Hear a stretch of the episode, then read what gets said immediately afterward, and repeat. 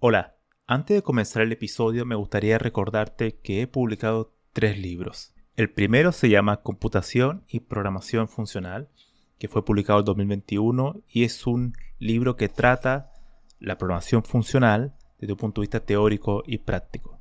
El segundo se llama Mentes Geniales, la vida y obra de 12 grandes informáticos. Esta es una obra que repasa la historia de hombres y mujeres que fueron relevantes en la historia de la computación. Y el último, el más reciente, se llama Principios de Programación, donde explico una nueva forma de entender la programación a través de ocho conceptos. Todos estos libros se pueden encontrar en librerías en España o en Amazon y también en Latinoamérica se puede encontrar a través de Mercado Libre y Busca Libre. Para más detalles pueden visitar mi sitio web camilochacón.com. La conversación de hoy es con José Cifuentes, consultor en tecnología de la información y con más de 20 años de experiencia en la enseñanza de la informática. Fue una entrevista interesante porque es la primera vez que hablo con una persona que ha estudiado el tema de la educación, no tan solo como un catedrático en la universidad, sino también dando clases particulares o asesorando a empresas y también participando dentro de una universidad. Es decir, ha participado en distintos entornos de enseñanza. Y eso le entrega una visión global sobre lo que es la enseñanza de la informática en nuestro tiempo. Compartan este episodio y no se olviden de suscribirse a este podcast. ¿Qué tal, José? Un gusto tenerte por aquí. Hola, Camilo, ¿cómo estás? Bien, bien, bien. Aquí pues, en Barcelona con bastante calor. ¿Y tú? No, acá en, la quinta región, en, en, Concón, y con una mañana bastante... Em, está nublado, como son las mañanas de costa. Bien nublado, después esperemos que salga un ratito el sol. ahí, pongo paréntesis para decir que estás en Chile, ¿no? Sí, sí. para las personas que, no, que no son... Sí. Claro, y no, y no en la capital, sino más bien eh, como a 100 kilómetros de la capital en la costa. Así que no, no estoy directamente en, en, la capital, en Santiago. Buena. Mira, José, me gustaría que dieras una breve introducción tuya para nuestros oyentes. Em, bueno, mi nombre es José Cifuentes, ¿cierto? Yo de formación eh, soy profesor de matemática y computación. Eso estudié ya hace bastante años en la universidad, yo creo que más de 15 años. Eh, sacando cuenta. Eh, y durante, después de egresar, obviamente, eh, me he dedicado a hacer clases en distintos espacios, ya sean los espacios educativos formales como la, los colegios, hice clases mucho tiempo en colegios, también he participado en proyectos de investigación científica, ahora hago clases en educación superior, pero el último tiempo también he estado vinculado en el ámbito del, de la transformación digital y el emprendimiento, siempre vinculado ya sea como consultor, acompañando eh, empresas o haciendo clases en transformación digital, o vinculado al ámbito educativo. Eh, en, general, en el ámbito profesional, me gusta mucho todo lo que tiene que ver con la matemática, el análisis de datos. Y, en eso me he dedicado durante el último tiempo. Ahora le estoy dando una vuelta también a, mi, a, mi, a mi carrera profesional y junto con la parte educativa que es muy fuerte en mí, eh, también estoy muy vinculado al área del marketing digital, sobre todo al marketing digital, pero desde el análisis de datos, el marketing cuantitativo. Y ahí me estoy desenvolviendo actualmente. Bueno, me gustaría entonces preguntarte em, cómo surge tu interés por, por, la informática, pero en particular viendo todo, porque al final todo gira en torno a la educación, ¿no? Entonces me gustaría quizás preguntar también ¿Cómo surgió el interés por la informática, por la tecnología, pero también por, la enseñanza, ¿no? ¿Cómo surge? Si volviéramos al, pasado, ¿no? Claro, de hecho lo tengo bastante presente. Eh, cuando yo entré a estudiar educación fue en el año 2001, ¿cierto? Yo había egresado del, colegio y, recuerdo que yo ya hacía clases particulares de matemática puntualmente a, a estudiantes. Eh, de, enseñanza básica, enseñanza media, y era algo que me gustaba mucho, lo hacía en mis tiempos libres, obviamente, para tener un ingreso extra, y era algo que me gustaba mucho. Y en ese tiempo, eh, yo eh, cuando estaba en el, en el, liceo me gustaba harto la matemática, era algo que se me daba fácil en términos de tal vez la comodidad, era para mí era una asignatura que no tenía que leer mucho. Ahora, un, un, un, error, digamos, de, de, de, juventud, porque ahora me encanta leer, pero en ese tiempo, claro, eh, la humanidad eran libros largos que había que leer y en matemática uno, si entendía dos o tres conceptos bien y podía después deducir lo que venía para adelante, me resultaba mucho más cómodo. Así que eh, di la, prueba de aptitud en ese tiempo, que sería la prueba de ingreso para, la universidad. Y en ese tiempo, yo estamos hablando del año 2000, 2001, eh, no habían, eh, era bastante difícil obtener beca y, beneficios para entrar a, estudiar y estos temas de gratuidad que ahora tenemos. Entonces, habían varias posibilidades. No me fue mal la, en la PA, y en ese tiempo sale la primera generación de una beca que se llama Estudiantes Destacados para ingresar a estudiar pedagogía. Y vi los requisitos, me llamó la atención, postulé, eh, quedé en, la beca y después tuve que escoger, digamos, la casa de estudio donde quería ir a estudiar. Obviamente era una beca para estudiar pedagogía, que después me pidieron tres años trabajar en el sistema educativo, que cumplí con mi beca y todo eso, todo bien. Y entré a estudiar y ahí la opción que me surgió eh, con licenciatura en educación era la, la USACH y la UMCE, la, el, el ex pedagógico que le dicen acá en Chile. Y me llamó mucho la atención la USACH, principalmente porque podía estudiar en una facultad de ciencia, no en una facultad de educación. Y eh, porque la malla también me llamó mucho la atención porque era una malla bien técnica. Así que eh, me metí a estudiar en la USACH y ahí yo entré como profe de matemática, Camilo. Pero ¿qué pasó? Que en la carrera era matemática y computación. Entonces, claro, empecé con mis ramos, los típicos álgebra, análisis, que es como una especie de cálculo avanzado, y, también tenía eh, programación 1, que al final era una parte de computación, y empezamos a programar en pseudo lenguaje, creo que se llamaba, esta típica cosa de que uno va escribiendo en un lenguaje más natural, y después empezamos con lenguaje C. Y esa fue mi primera aproximación eh, formal con la programación y la computación. Antes, cuando chico, había tenido algunas aproximaciones, pero que nunca las tomé en cuenta porque en realidad eran más vinculadas a los juegos. O sea, em, cuando estábamos acá con, mi, con mis amigos, eh, un amigo tenía un Atari 800 XL, estoy hablando de los años 80, ¿cierto? Y en ese Atari poníamos ahí los cassettes para poder jugar y nos turnábamos jugando en, la casa de él, todo, digamos, toda la, el, la, la, población ahí, los, los grupos de amigos, no sé, unos 10 amigos, y jugábamos en el Atari, pero nunca tuvimos un interés de ir a programar esa máquina. Ahora, obviamente, también errores de, estos no son errores de juventud, son errores de niñez. Desde haber podido mirar un poco los manuales y entender un poco la programación que había atrás, yo creo que me habría dado una ventaja mucho mayor después para poder enfrentar estos procesos. Pero bueno, así fueron las cosas. Eh, jugamos harto con el Atari, lo pasamos bien en esos juegos bien, bien, bien eh, pixelados que, jugábamos en ese tiempo. Y eh, también me acuerdo que mi papá una vez nos trajo un computador, un computador muy antiguo, y que un IBM que leía disquetes de baja densidad. Yo no tenía idea que existían disquetes de baja densidad.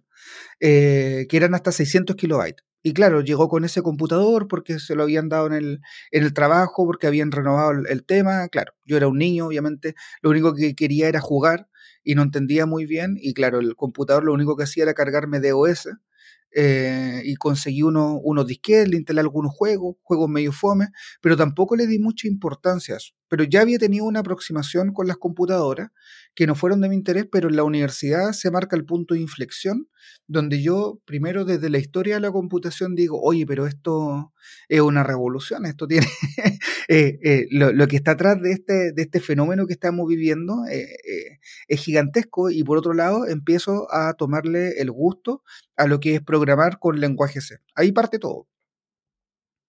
Bueno, o sea, tuviste tu primera aproximación en, C. Me gustaría preguntar sobre eso. Em, ¿Tú crees que ah, el primer lenguaje o los primeros lenguajes pueden afectar la manera de pensar hacia adelante de, un programador? Más que eh, afectar la manera de pensar, yo creo que eh, te produce más fricción o menos fricción en términos de cómo tú abordas el, problema de la programación. Porque al final, si tú miras la programación en general como la resolución de un problema, tú para resolver ese problema tienes que ocupar las herramientas que te permiten resolver ese problema. Y una de esas herramientas, obviamente, el lenguaje de programación y también el método de resolución o el algoritmo que tú vayas a aplicar para resolver. Evidentemente, y así también se está viendo ahora, hay lenguajes de programación que te producen menos fricción que lenguajes de programación como C. Ahora, en la práctica, a lo mejor tú vas a tener que aumentar la cantidad de horas, la cantidad de cabezazos que te va a dar contra la pared, ¿cierto? Cuando estás programando, pero no debería eh, ser una... De, darte una mayor dificultad más allá de eso, porque al final el paradigma que tú vas a tener atrás del lenguaje de programación, independiente del lenguaje que utilices, tú vas a definir un paradigma, ya sea imperativo, funcional, lo que, como tú bien lo, mencionas en tu podcast, y luego vas a utilizar la herramienta como un instrumento que te va a permitir la resolución del problema. Ahora, la fricción, por ejemplo, que yo tuve cuando aprendí o cuando se aprende Java, que si el punto coma no está bien, que no cerraste la llave, esa es una fricción de la forma, no del fondo.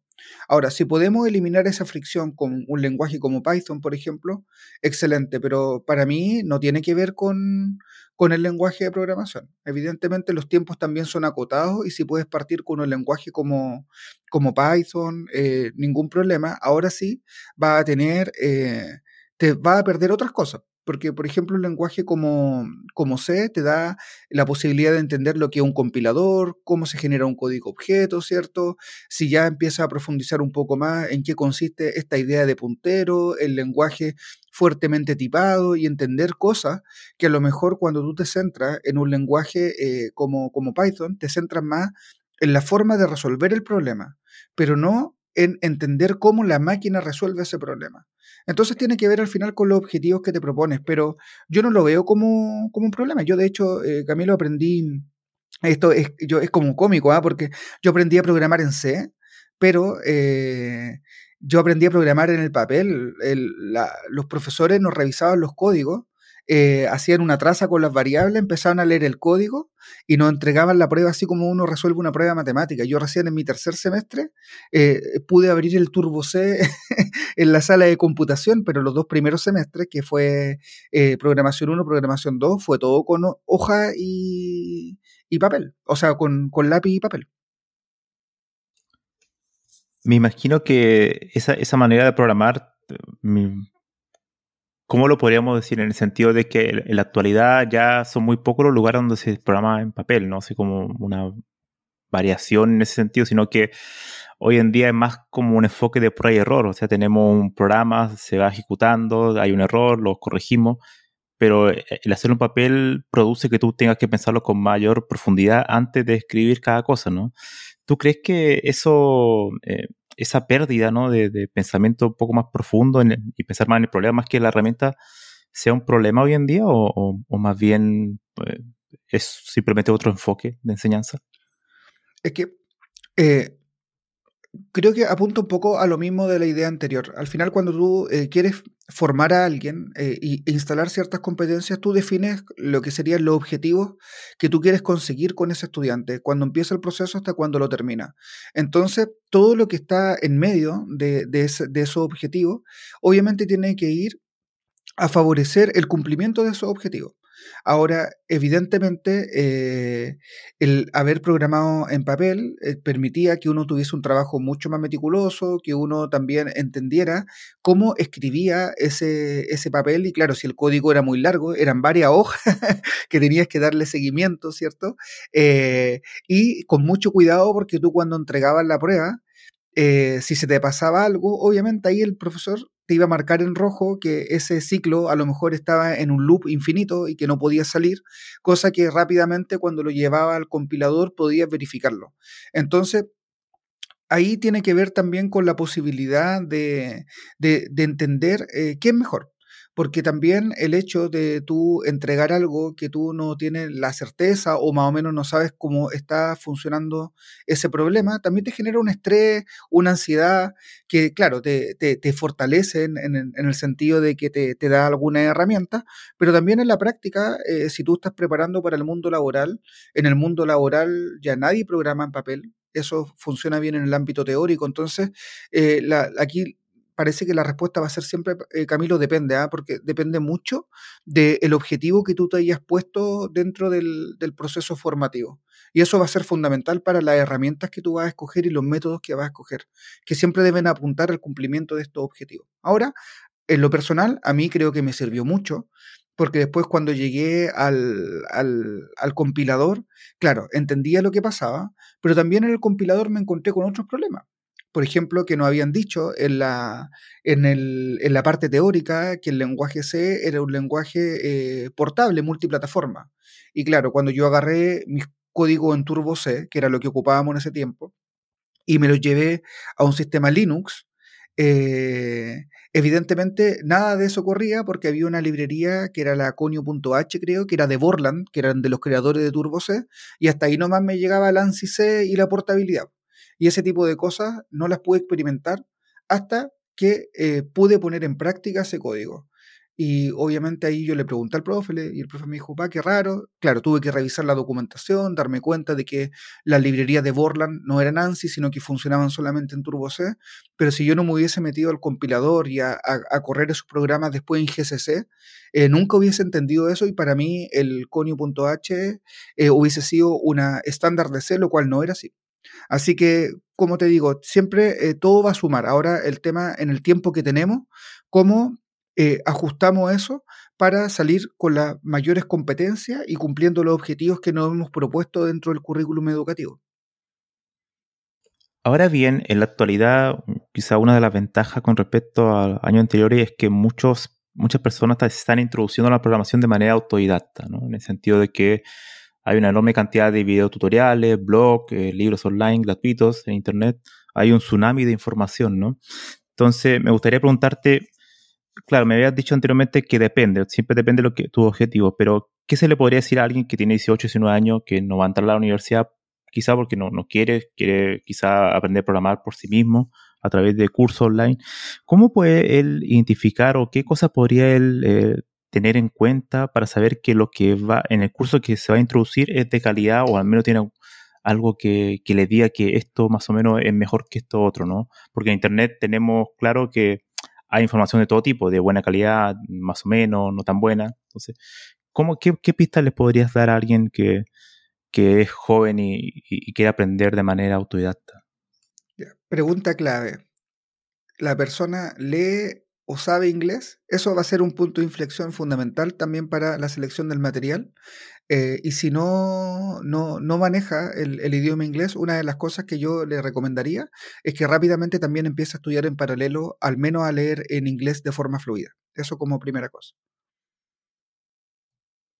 Ahora, eh, yendo al tema de la, de la informática, eh, tú, eh, Camilo, que has, escrito libros, eh, te habrás dado cuenta que el proceso editorial no es un proceso sencillo, ¿cierto? No es como cuando uno toma un, un, video, arma un guion y lo escribe y sobre todo si hace estos tipos de videos que uno encuentra en YouTube, que es un video donde uno, eh, claro, arma un, un guion, una, unos puntos para desarrollar y empieza a, conversar como lo estamos haciendo ahora. El proceso editorial, el proceso escrito requiere mucho de, estructurar bien el contenido y también de algo fundamental sobre todo en la, publicación de libros formales, ¿eh? que tiene que ver con la edición y con la revisión. Entonces, mi primera recomendación es que eh, las personas deberían, al igual como se ocupa en la institución actualmente, ¿eh?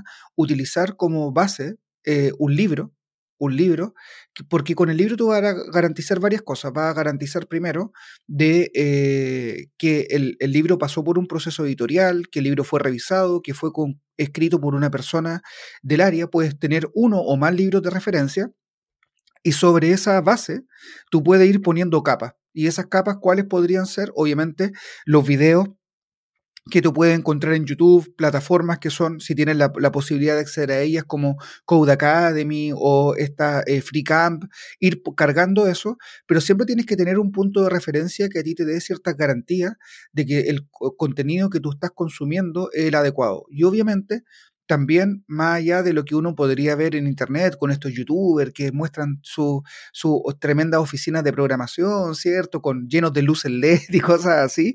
Preguntarle a gente que se dedica. Yo siempre le digo a los estudiantes, anda y pregúntale a alguien que se dedica a hacer esto cómo aprendió, cuáles son sus dificultades. Y toma toda esa información y tienes todo en internet.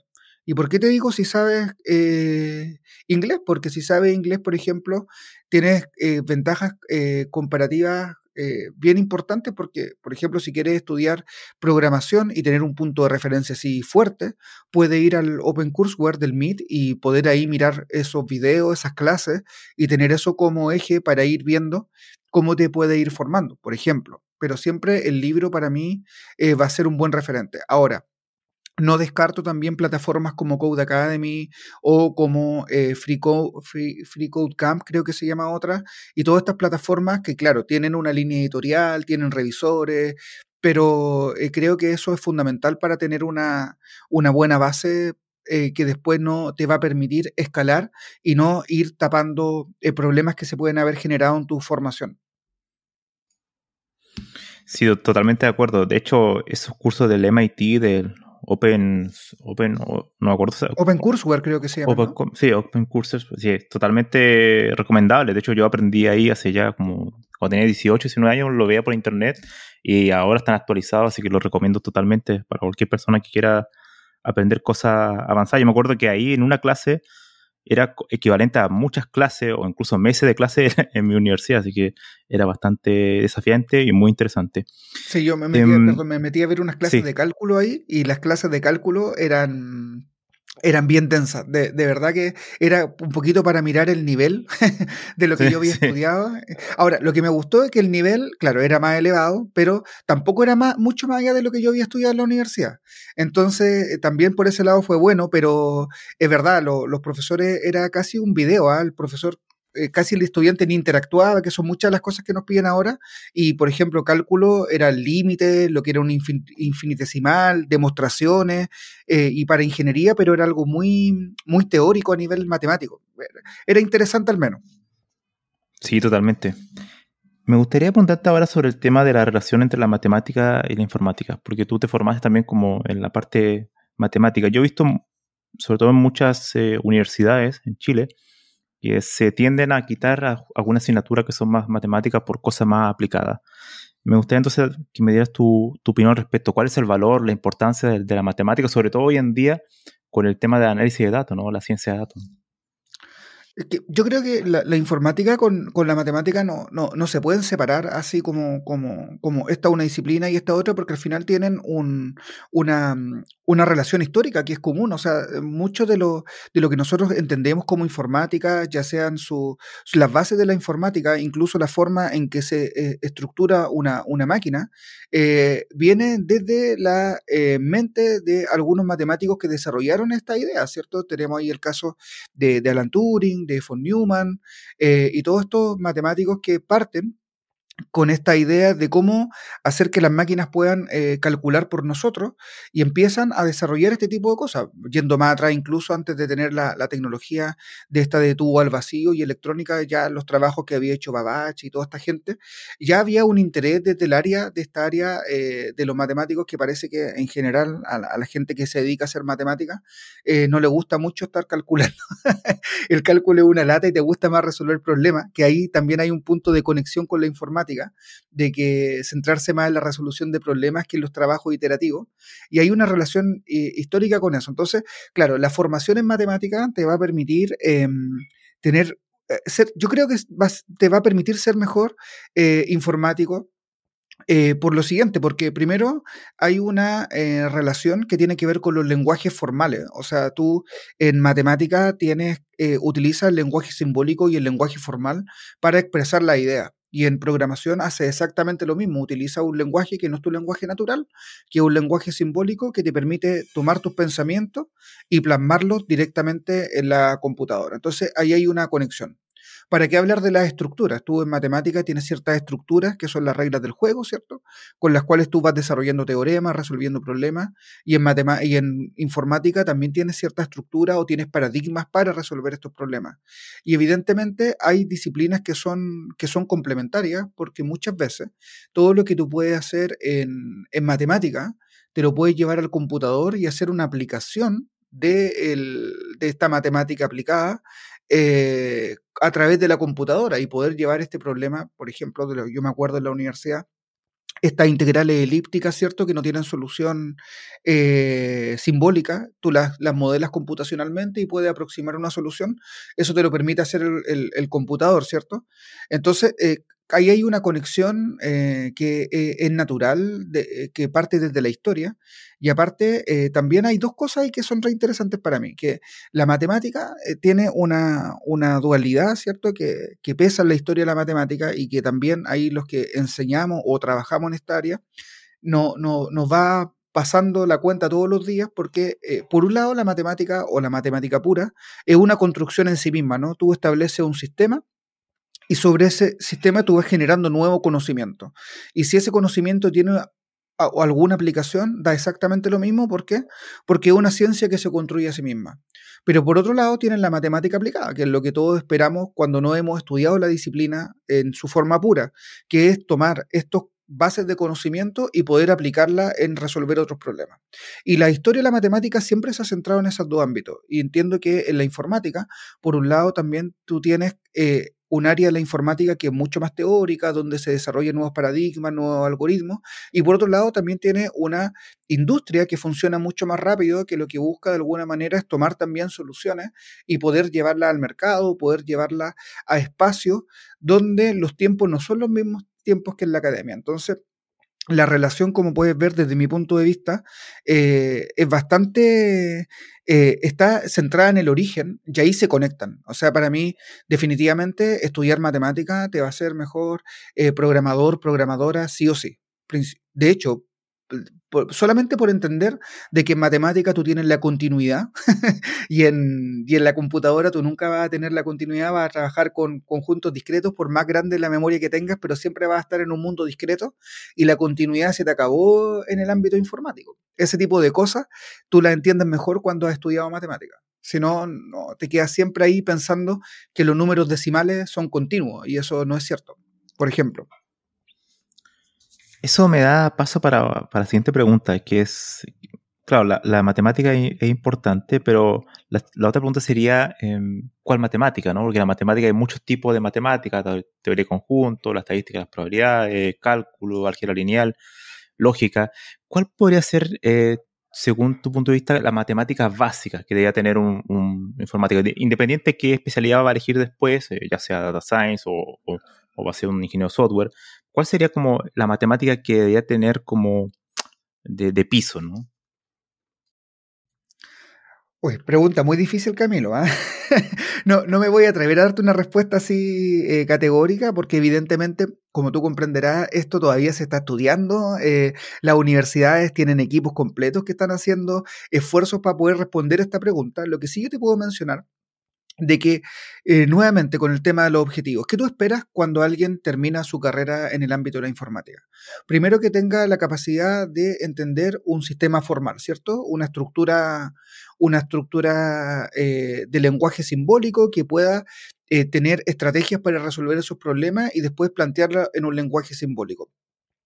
Eso te lo va a dar la matemática desde cualquier ámbito. Ahora, lo que tú estás haciendo como informático también responde a otras a otros elementos. O sea, por ejemplo, si yo estudié en una facultad de ciencia, entonces, evidentemente, la, formación que yo recibí fue una formación básica en ciencia. Y esa formación básica en ciencia tenía que tener elementos de, de matemática, ¿cierto? Eh, álgebra, análisis, em, álgebra lineal, que son los elementos eh, fundamentales de cualquier formación en ciencia. Entonces, eh, va a depender mucho de eso. Ahora, yo creo que la formación que se está dando en las universidades, eh, con, cálculo, con álgebra lineal, ¿cierto? Eh, que ahí tú desde esas, desde esas asignaturas también puedes abordar el tema lógico, ¿no? Cuando tú partes un curso de cálculo o de análisis, lo primero que ves para entender los teoremas y las demostraciones son los métodos de demostración, que eso es evidentemente lógica, ahí incluso tú podrías meter algunos elementos incluso de los problemas bases que tiene la matemática, ¿cierto? De estas cosas que se han demostrado y estas paradojas lógicas y todo ese ámbito, y armar estructuras mentales para eh, resolver ejercicios eh, desde esa asignatura. Ahora, el tema es eh, cuánto de esto metemos en, en, el ámbito de la matemática y cuánto pasamos a la informática. Pero con la formación que se está dando en las universidades que tiene que ver con, con álgebra, cálculo, eh, bueno, matemática básica, que es una matemática muy procedimental, que es un poco nivelar lo que uno viene en el colegio, yo creo que andaríamos bien. El problema, en mi humilde opinión, se produce cuando esto se, se, se, se super, a ver, em, no, no, quiero ser una palabra muy, muy fuerte, ¿ah? Pero se le baja un poco el perfil a la formación que debería recibir el estudiante y nos centramos solamente en el producto que él debería manejar cuando sale a trabajar y se pierde el, interés de las bases de lo que tú estás eh, trabajando. Por ejemplo, lo que yo te explicaba, la densidad de los números reales. Esta idea que es básica en el cálculo de que al lado de dos números, entre dos números siempre hay infinitos números. Esta es una idea que a lo mejor no tiene ninguna aplicación práctica, pero sí te, entiende, te logra entender eh, eh, estos conceptos de infinitos que tú después no vas a tener cuando vayas al mundo eh, discreto que te da la informática. Entonces muchas veces se trivializan ciertas cosas que tienen que ver con la formación en pos de que yo tengo que sacar rápidamente profesionales, y, pero después esas cosas te van pasando la cuenta cuando tú necesitas eh, aproximarte a un algoritmo, entender cómo converge un algoritmo y muchas otras cosas que, que van ahí eh, pasando, pasando la cuenta. Pero nuevamente el tema de la limitación del tiempo va a ser algo fundamental y tenemos que tratar de sacar los mejores profesionales en el tiempo que está establecido. Pero en mi humilde opinión, una, una formación como la que se está dando actualmente en las universidades y en, la, y en, la, y en los institutos de, de, formación profesional está bien si, si se cumple con lo que dice el programa y no se flexibiliza el programa, porque también pasa mucho en la interna de que, claro, para cumplir con los indicadores, a lo mejor se flexibiliza tanto el programa que tú terminas, eh, se terminan aprobando estudiantes que tal vez no tienen las competencias directamente sobre, sobre el tema y, o se flexibilizan y dicen, ah, ya, pero si en realidad no, no estudian matrices sino que solamente saben ubicar lo que es una fila y una columna, y eso se entiende como estudio de matriz, y eso no es así. Entonces no tiene que ver con los contenidos, tiene que más ver, va, ver, tiene que ver bien cómo uno aborda esos contenidos y la profundidad que uno aborda esos contenidos. Si ya sabemos entonces que la, que la matemática eh, es importante, me gustaría llevarte al, al, otro extremo, ¿no? Y aquí solo espero como tu opinión, más que nada, ¿no? En el sentido de que yo, por ejemplo, siempre visito los grupos de programadores, en Facebook o distintas plataformas redes sociales, y uno se percata cuando los lee, cuando están preguntando, ya, están, ya sea que están en primero, segundo, tercer año de la universidad, hay una cierta falencia en la redacción, en la forma de escribir, ¿no? Y, eso es lo que me gustaría preguntarte, en la parte de la humanidad, ¿no? Em, ¿Cuán importante es que un profesional, quizás no tan solo informático, pero que sepa primero comunicarse, y que sepa, que sepa también eh, comprender lo que lee y que sepa escribir. ¿Cuál es la importancia de esas habilidades que algunos también la catalogan como habilidades blandas? ¿no? ¿Cuál es el rol de esas habilidades eh, en un profesional informático? Eh, es tan importante como la otra. Así de, categórico soy, en, mi opinión, como, como tú lo mencionas. O sea, en el ámbito de la ciencia de datos, yo, por ejemplo, una de las cosas cuando me ha tocado trabajar en, esta área que más destacan son eh, cuando tengo que eh, eh, trabajar cierto con clientes o con gente que yo le hago asesoría, tiene que ver en la forma en que se comunican las cosas. y eso tiene que ver con la formación que uno tiene como profe, tal vez. Entonces, es súper fundamental no solamente manejar el conocimiento técnico, sino también tener habilidades, estas soft skills que se llaman, primero de comunicación, y la comunicación tiene que ser buena a nivel eh, oral y a nivel escrito, en términos de que tú ya sabrás, ¿cierto?, en el ámbito profesional, que lo que queda escrito eh, se puede interpretar de mil maneras. a distinto de lo que cuando uno está ahí en, en, el formato de ver a la persona, puede ver sus gestos, ¿cierto? Puede ver su, eh, incluso escuchar sus inflexiones en la voz y todo ese tipo de cosas. Entonces lo escrito tiene que ser preciso, tiene que no, no dar error. De hecho, si tú miras, el formato escrito tiene una estructura muy matemática en el ámbito de que no puede eh, tener mucho margen de error o de interpretación, ¿cierto? Entonces, eh, para mí eso es fundamental, todas estas que son habilidades blancas, la posibilidad de integrarte a trabajar en equipo, sobre todo en esta área de la ciencia de datos, tú te vas a encontrar con gente de marketing, te vas a encontrar con gente del área de comunicaciones, por ejemplo, periodistas, eh, con la gente de recursos humanos muchas veces, con la gente de gerencia, y todos con perspectivas distintas y a lo mejor uno de los temas que tú vas a tener, porque tú vas a tener, supongamos que tuviste una buena formación, y un conocimiento técnico muy profundo, y tú podrías generar un dashboard así gigantesco con muchos datos, pero tú vas a tener que tener la capacidad de poder sintetizar eso y a lo mejor darle las dos métricas que esa persona necesita para tomar decisiones y comunicarlos bien y convencer a esas personas de eso, que son cosas que pasan en el día a día cuando uno está eh, trabajando en esta área. Entonces, si no tienes las habilidades, claro, puedes tener ahí tu, tu, dashboard, ahí tu análisis de datos hecho en un lenguaje, así casi lenguaje máquina, con lleno de cosas y, colores y la terminal y funcionando, pero si no eres capaz de comunicar eso, eh, te va a quedar reducido al ámbito de la gente que entiende solamente ese espacio y cómo te aproxima a, a esto que es mucho más abierto y escribir es fundamental. Y leer también es fundamental y conocer de otra área no, no, no puede ser algo que, que, esté ajeno a lo que estamos conversando. Es todo un conjunto de elementos. ¿Tú crees que hay alguna estrategia para que una persona que ya, por ejemplo, hizo su formación, ya tiene, no sé, 25, 16 años y, y se da cuenta que tiene estas falencias, que le cuesta expresarse, que quizás tiene terror a dar una charla en público? ¿Tú ¿Qué consejo le podrías dar a esa persona? Como qué, estrategia podría hacer eh, para poder superar esa, esa, porque al final muchas veces va a ser una limitante para avanzar en su carrera, ¿no? ¿Qué, le podrías decir a esa persona? Bueno, una vez que ya reconoció que tiene ese problema, eh, porque lo primero tenemos que saber, oye, sabes que tengo este problema. Y lo otro, nuevamente con la resolución de problemas, eh, es haber estudiado matemática o haber estudiado informática te da una ventaja en esta área. ¿Por qué? Porque tienes la capacidad también de decir, oye, estas son las variables del problema y puedo armar una estrategia. En función de la estrategia, yo le recomendaría, evidentemente, por ejemplo, si eh, es malo para o, o mala para leer, que empiece a leer. Primero cosas que le gusten. ¿Cierto? Uno puede empezar a leer alguna novela o algún libro específico, empezar a leerlo solamente por, por, divertirse. Eso ayuda mucho. Incluso el diario. ¿ah? Yo todavía eh, leo bastante el diario eh, porque me gusta informarme y también porque en el diario escriben de una forma que yo no, no, leo, no, no, voy a leer en un blog o no voy a leer en un libro. Así que eh, leer el diario, por ejemplo. Y también empezar de a poco a desarrollar estas habilidades. Por ejemplo, atreverse a hacer cosas. Evidentemente, a lo mejor no va a ir a una charla, pero de repente uno está ahora cada vez menos con este tema de la pandemia, pero en una reunión familiar y cuando dicen las palabras, ¿cierto? Eh, para hoy queremos saludar, no, yo quiero decir algo, atreverse, y decirle algo a esa persona ahí frente, eh, y ahí está en un espacio seguro, donde estás con, tu, con tus primos, a lo mejor te van a tirar una talla, pero no va a ser la misma exposición. Atreverse a eso, por ejemplo, o atreverse eh, directamente ir probando ciertas cosas, o hay grupos, entiendo como un grupo que se llama Toastmasters, que por ejemplo uno podría hacer alguna cosa donde uno puede, eh, te, te, promueve la parte oral, de, de, de, expresar tu idea, o directamente atreverte en un meetup, a lo mejor hacer algo en línea.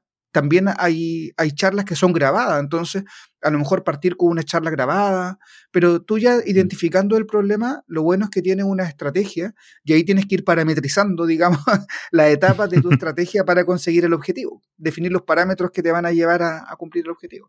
Pero por ahí yo armaría el tema. Total, totalmente de acuerdo. Me gustaría ahora hacerte una pregunta y quizás colocarte un poco en aprieto, y es el tema de la enseñanza de la, de la abstracción, ¿no? Este concepto que está muy presente en la informática, pero también en la matemática. Entonces me gustaría primero que me lo explicaras, pero también quisieras una especie de, de paralelo, ¿no? ¿Cuál es la diferencia de la abstracción de un matemático, por ejemplo, de un ingeniero matemático, con lo, con lo que tiene que aprender un ingeniero en informática? son abstracciones diferentes. Quizás ahí podríamos unirlo al concepto de, pensamiento computacional, ¿no?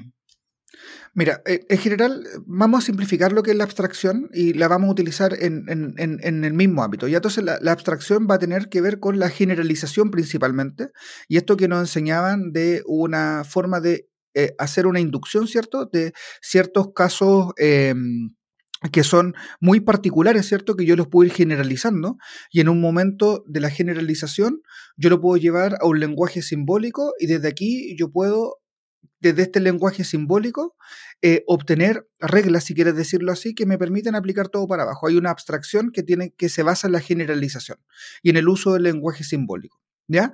Esta es la, abstracción que mayormente utilizamos en matemáticas, ¿cierto? Donde tú tienes, por ejemplo, el llamado teorema Pitágoras, y para que veamos eh, cosas que, que nos acordemos todos de la enseñanza básica a lo mejor, donde te explican el teorema de Pitágoras y lo primero que te van a hacer es mostrarte la área las áreas que se forman de, de entre los, catetos y la hipotenusa y de ver de forma empírica cómo se van eh, esa, esa área igualando, ¿no? La suma de las dos áreas se va igualando al área de la hipotenusa al cuadrado.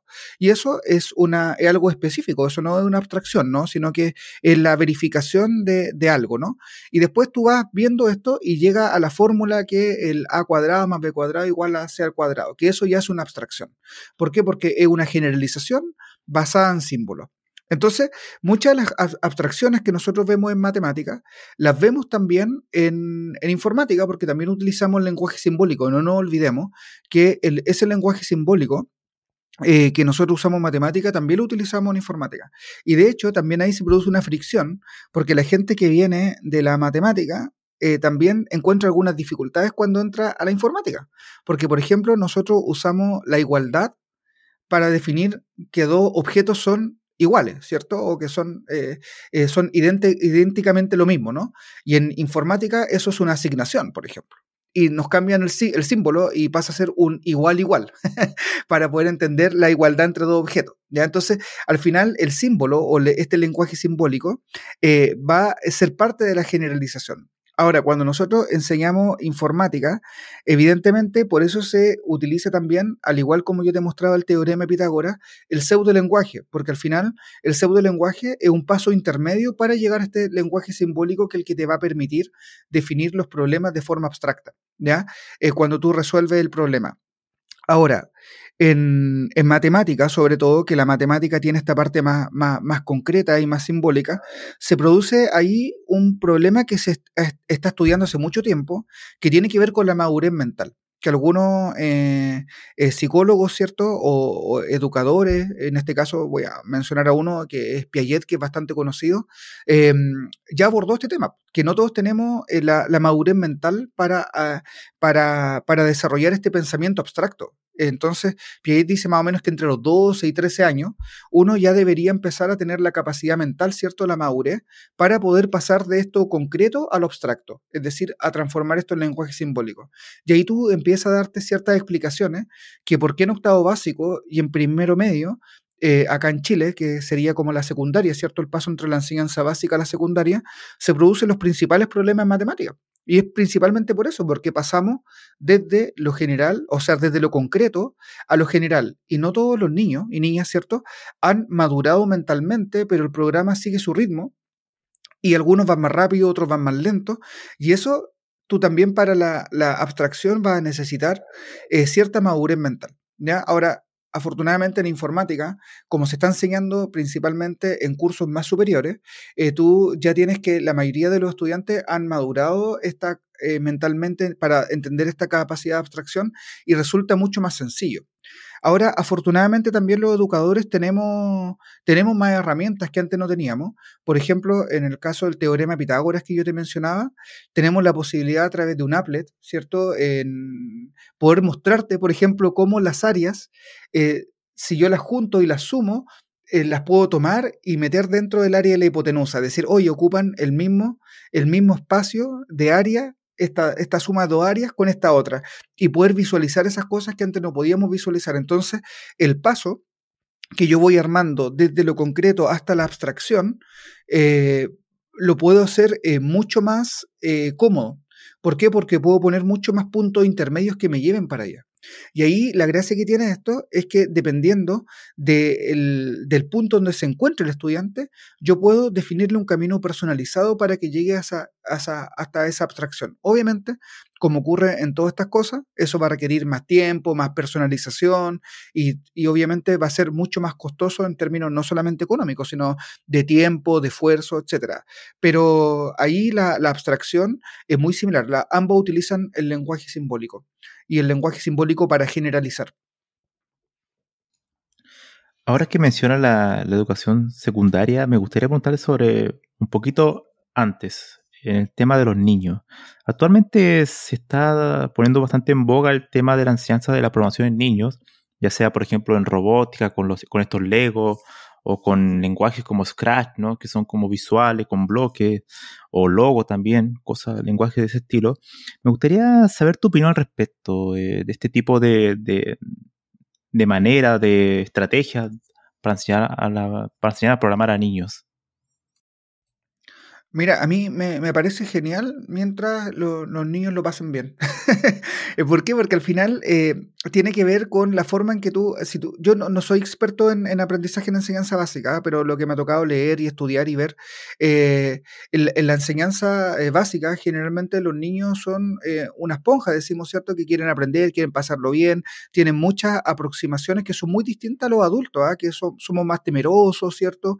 Etcétera entonces, todo lo que ayude a un niño a poder explorar, a poder disfrutar las cosas, está impecable. Ahora, eh, evidentemente, a lo mejor no va a tener la, la, capacidad de poder abstraer por lo que yo te mencionaba antes, entender lo que era una variable, entender lo que era un símbolo, pero sin embargo, en estos programas como Scratch, eh, va a tener la capacidad de eh, seguir un procedimiento, armar una secuencia lógica de procedimientos, poder entender cómo interactúan los objetos, ¿cierto? Esto que eh, hace Alan Kay, que yo eh, soy, me, encanta a mí el trabajo que hizo Alan Kay, eh, más allá de, armar este lenguaje orientado a objeto que era Smalltalk, sino todo el trabajo que hizo también con la enseñanza en programación de niños con esta plataforma que se llamaba Squeak, ¿cierto? Donde todos los objetos que tú podías meter dentro de Squeak podían interactuar entre ellos y entre funciones, que al final era este paradigma orientado a objeto pero para que lo pudieran entender niños.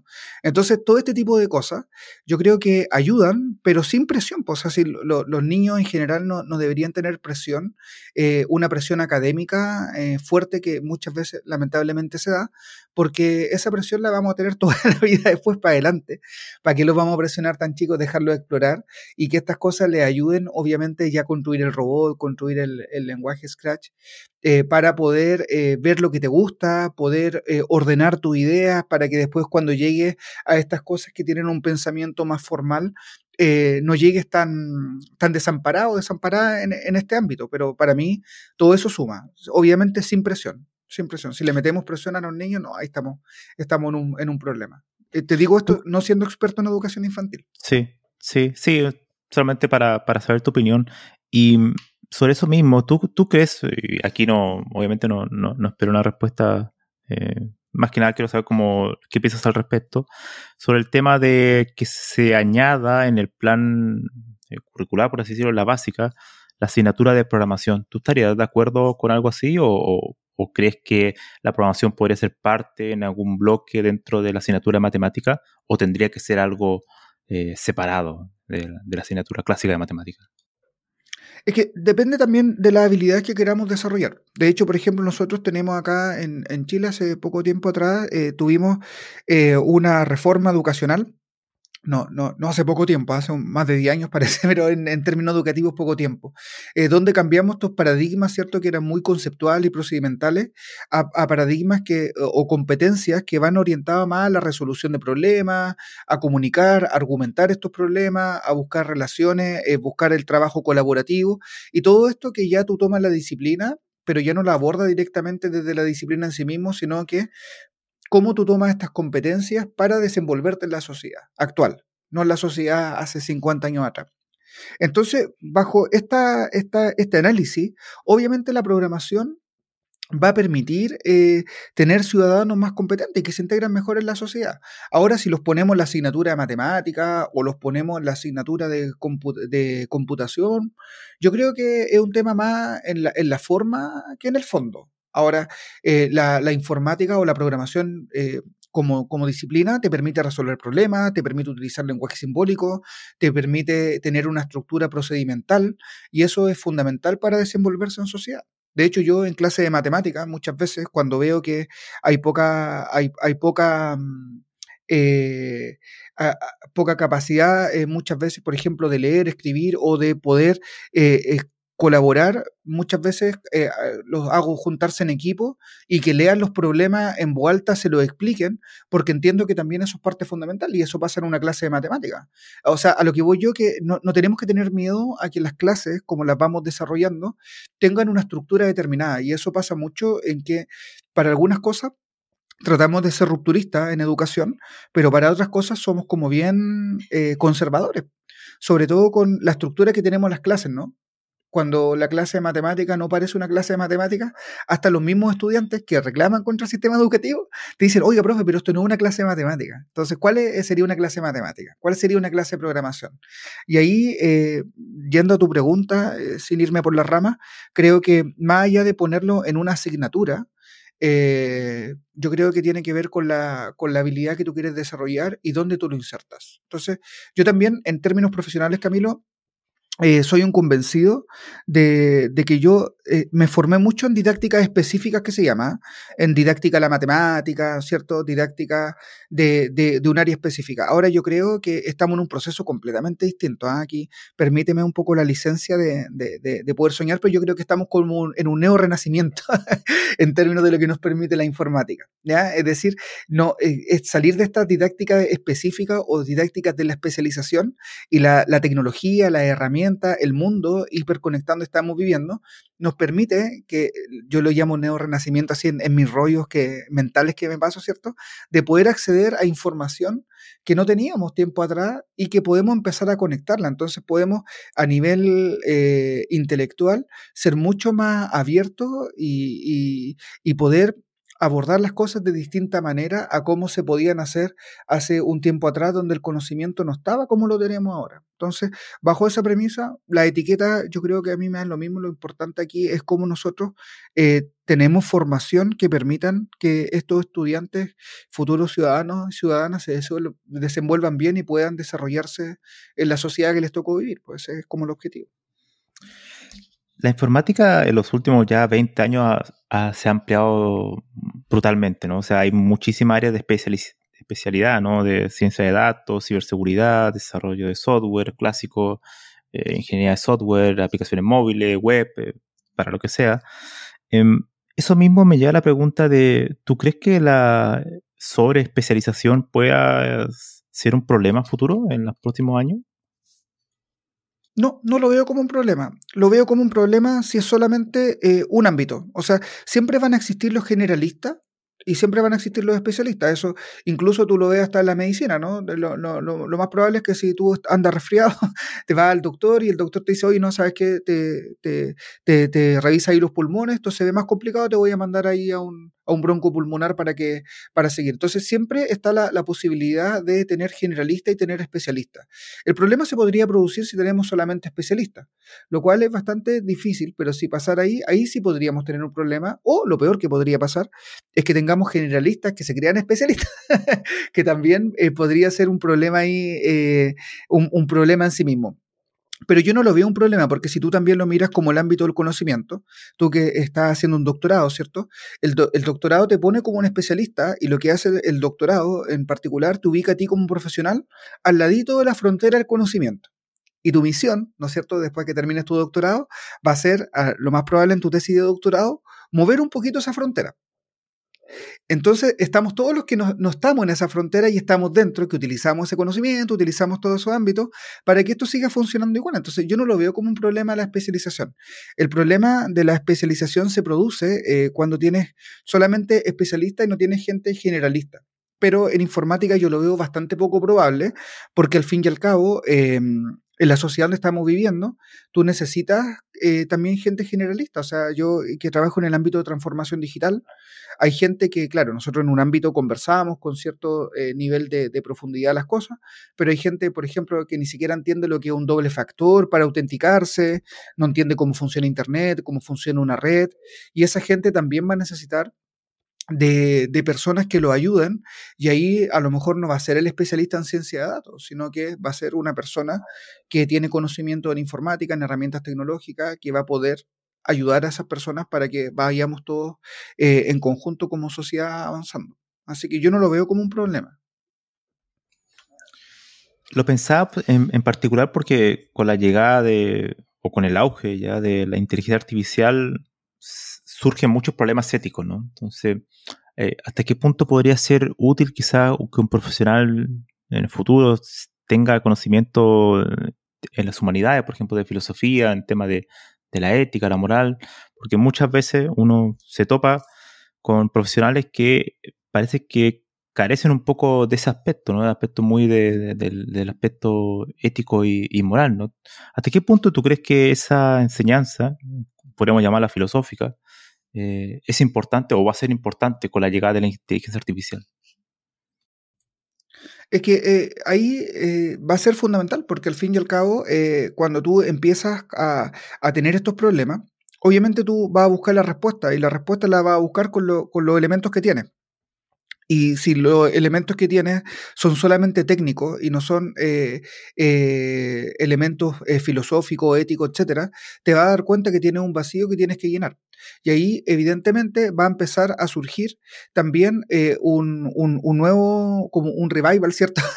de todas estas disciplinas que fueron como, como dejadas un poco en el, en, en, el olvido, ¿cierto? Porque se van a tornar necesarias para poder enfrentar los nuevos desafíos que tenemos. Y esto va a ser, eh, desde mi punto de vista, eh, tampoco creo que, que, que, que sea así la verdad absoluta, esto va a ser cíclico, porque al fin y al cabo, eh, también eh, hay conocimientos que se ponen de moda, ¿cierto? Tú ya te vas dando cuenta que todo este tema del Big Data y que tienes computadoras, así que la, levanta una instancia que puede procesar miles de datos, pero a lo mejor eso le sirve a empresas como Amazon, como Google y empresas gigantescas, pero la empresa emergente o esta startup o estas pymes, ¿cierto? Van a necesitar una computación de, mucho menos eh, características, eh, más bien un big data, un small data o una smart data, si quieres decirlo de esa manera.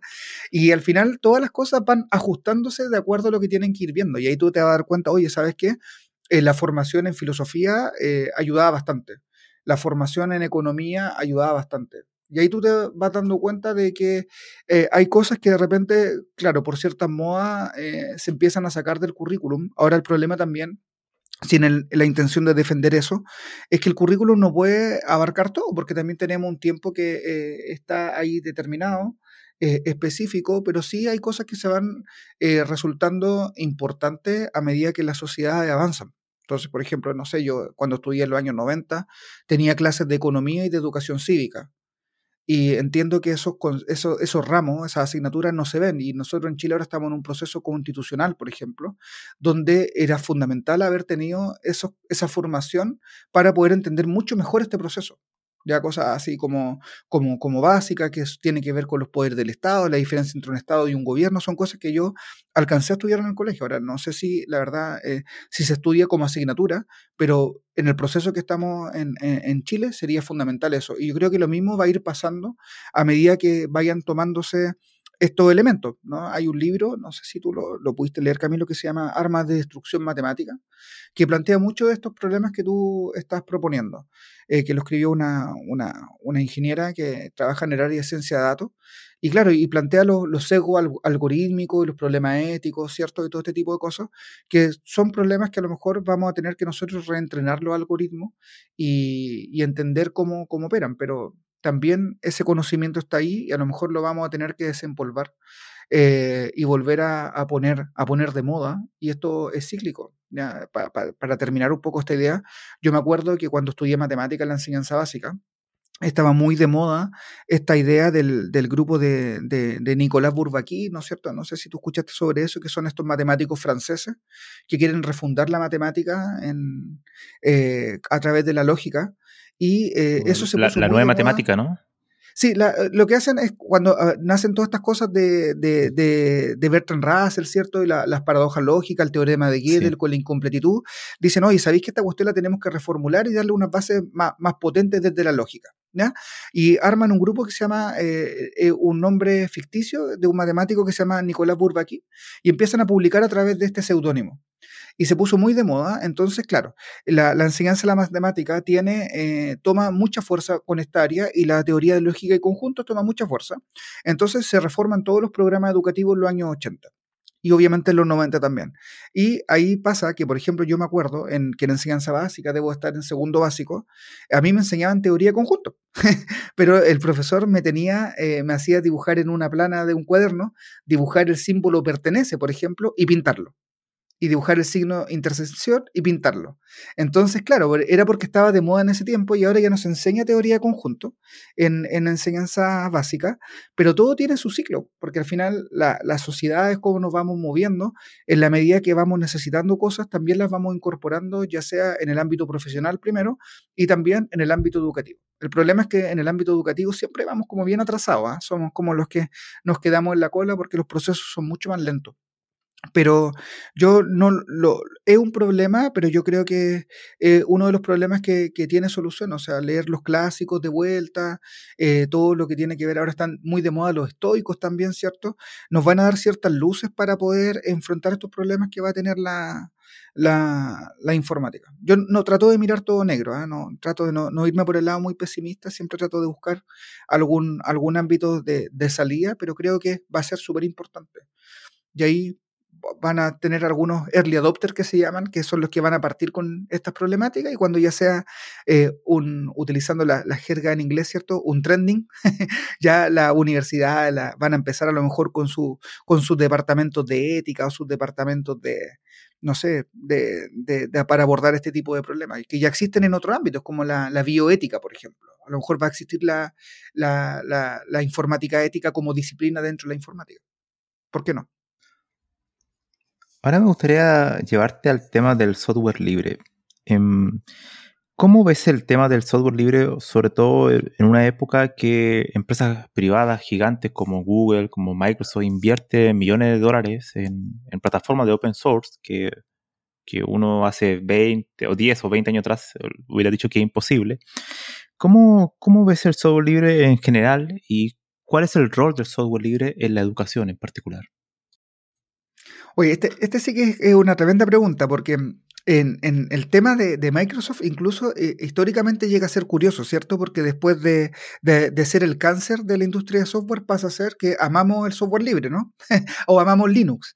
Y tiene que ver un poco también con darte cuenta de, cómo, de alguna manera, eh, hay ciertas tendencias, más allá de, lo que uno pueda creer en, su percepción eh, política o en su percepción de cómo se construye el conocimiento que eh, hay ciertas tecnologías o ciertas formas de mirar el conocimiento que te permiten democratizar el acceso al conocimiento y el acceso tecnológico. Y el software libre o el open source, si lo quieres mirar solamente bajo la lógica de compartir el código, eh, te va a permitir esa democratización. Entonces, eso va a ser fundamental y ya la empresa, como, como, como, como Microsoft, que yo te hacía el, ejemplo, ¿cierto?, de, la, de esos discursos tan encendidos que hacía Steve Ballmer en los años 90, a lo que tenemos ahora con, con el nuevo SEO, que es completamente distinto. Eh, han sido un poco asumir que nosotros vamos a necesitar también eh, un, híbrido de, ciertas cosas, ¿no? De, que el software libre por sí solo no, no es malo, pero también va a necesitar a lo mejor el impulso eh, muchas veces de estas empresas que tienen grandes capitales, que tienen grandes ingenieros, grandes departamentos para seguir impulsando la industria. Entonces, para mí, el software libre en la educación es fundamental, porque muchos de los proyectos que yo te mencioné, por ejemplo, el proyecto de Alan Kay, eh, Seymour Papert, que no lo hemos mencionado con Logo, y todo esto basen, parten de la lógica que viene del ámbito científico que el tema de compartir y de poder eh, yo poner mi conocimiento científico eh, a disposición de otros para que esto siga avanzando. Esos son los intereses que tiene la ciencia en, como, como, como disciplina, ¿cierto? Que de repente son un poco distintos los que podría tener la industria, eh, en términos de que yo tengo, desarrollo una tecnología, ¿cierto? Y quiero obtener el retorno de la inversión que hice sobre esa tecnología, lo cual es absolutamente válido, ¿cierto? En términos de cómo funciona la, industria y ahí podríamos eh, estar eh, de acuerdo o en desacuerdo, pero en los, los, parámetros que nosotros vivimos ahora es completamente válido. Entonces vamos a tener que siempre buscar un equilibrio en eso. Pero en el ámbito educativo, para mí el software libre es fundamental. También fue, eh, para mí, eh, es lo que me ayudó a formarme como, como en esta área. De hecho, yo, eh, no, te lo mencioné anteriormente, pero yo me, me, inicié en esto de la informática junto con tener estos programación en C, porque yo quería escribir mi apunte en, en LaTeX o LaTeX, no sé cómo, cómo se pronuncia bien, pero acá le decimos LaTeX, que este, este este sistema para escritura científica que desarrolló Donald Knuth, que ahí escribió el arte de, programar, ¿cierto? Esa, esa obra magna de la, de la, informática y dentro de todas las otras cosas hizo este, este, esta perdón, este, este tipo de, de, forma de escribir eh, simbología científica.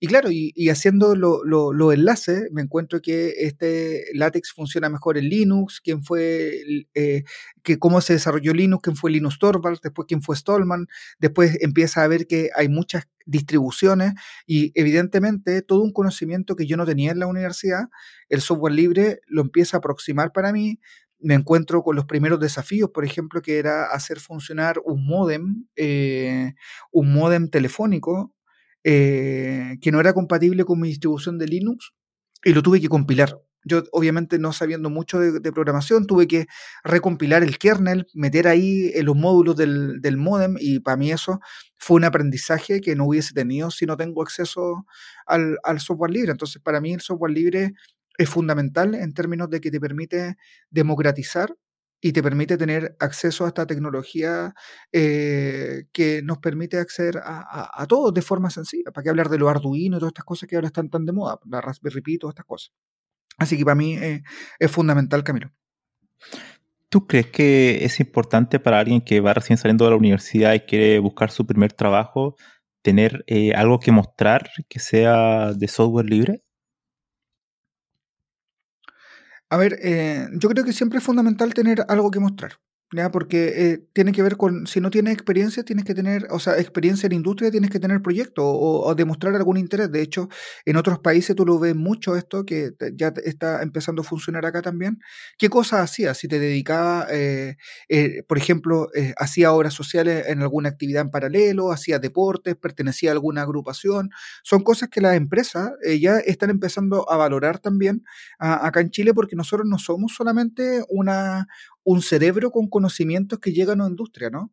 Entonces, evidentemente, más allá de tener... Em, de tener la demostrar competencias técnicas cuando tú muestras por ejemplo que has participado en un proyecto de software libre eh, demuestra que tienen la capacidad de colaborar, que tienen la capacidad de integrarte un equipo, que tienen la capacidad, evidentemente, de hacer una colaboración, si lo quieres llamar así, altruista, ¿cierto? Que entiendes tecnologías que pueden ser complejas, que te ponen eh, en, la, en, la, punta de lanza de la industria en términos de integrarte eh, a, ese, a ese equipo de trabajo.